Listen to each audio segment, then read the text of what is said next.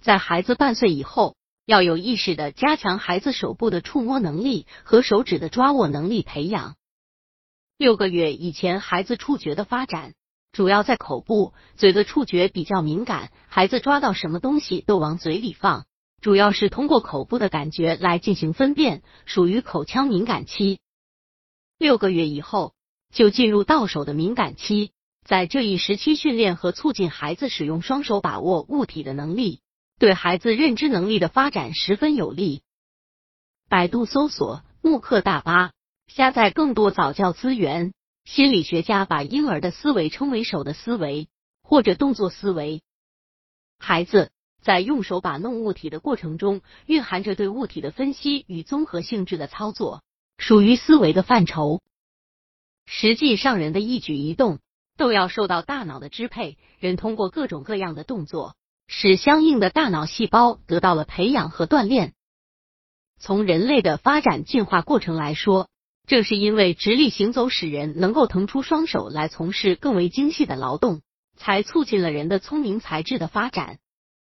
从孩子半岁一直到孩子二岁半或三岁这一时期，是人的双手活动能力的最佳培养期。注重加强孩子双手把捆物体的能力的培养，加强孩子手指精细运动动作的培养，给孩子的双手充分运动提供良好的条件，让孩子拥有一双灵巧的手，对孩子的智力发展具有不可替代的作用。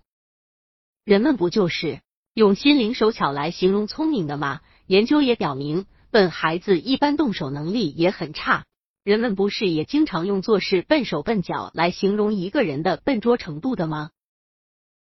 从半岁到一岁这一时期，主要训练孩子手的抓握能力和手指的活动能力，培养孩子手的触摸感觉能力。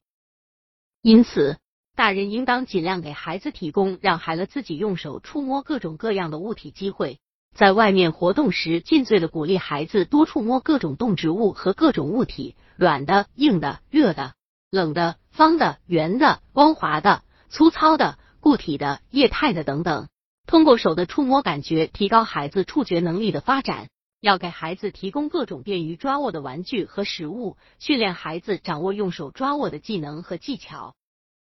训练孩子自己用手抓握吃东西的能力等。要特别注意训练孩子用拇指和食指前夹物体的能力，因为孩子用手抓握的好坏。实际上就是反映了指拇指与食指的前夹能力。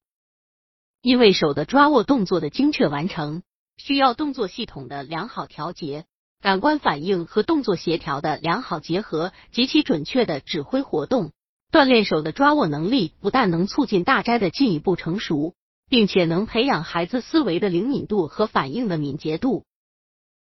实际上，在岁之前。小孩子对他周围的一切东西都感兴趣，他渴望玩弄一切他的手能够得到的东西，对周围的食物可以说是达到了乐此失彼的程度。即便你将一只小汤勺给一个八到九个月的小孩子，他也会把它作为最好的玩具，他会很高兴的把它拿在手里，用它敲打桌子，用手性着它晃来晃去，向不同的方向转动，甚至用它作为工具去够远处的东西。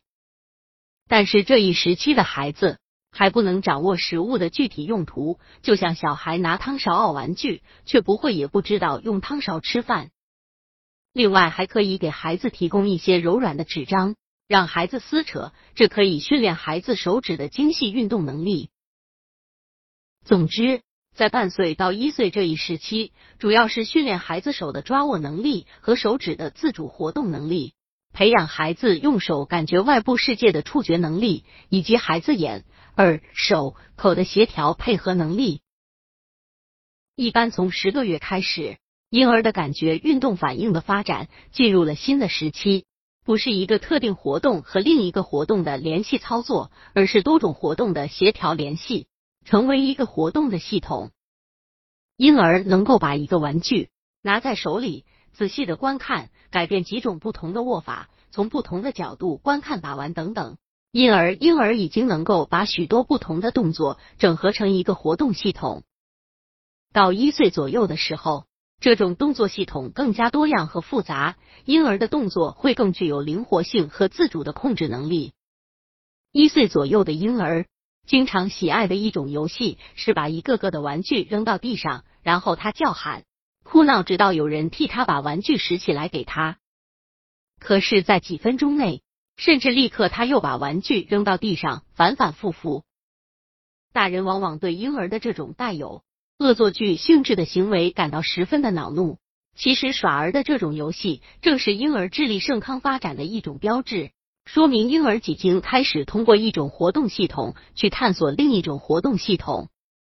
对婴儿来说，他把玩具扔出去，并看着玩具落地，然后又要求大人帮他把玩具捡起来，反复之间可能就在探索把玩具抛掷后从哪里能够得到它。婴儿正是通过这种游戏的过程构建他自己的感觉运动系统的，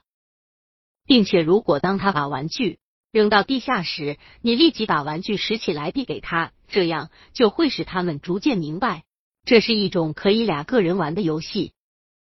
于是他就会玩得更高兴，而且会扔得更欢。如果你不愿和孩子玩这样的游戏，而孩子却还沉浸在扔东西的快乐中时，不要责骂或训斥孩子，把他放在洁净的地板上，让他自己玩就可以了。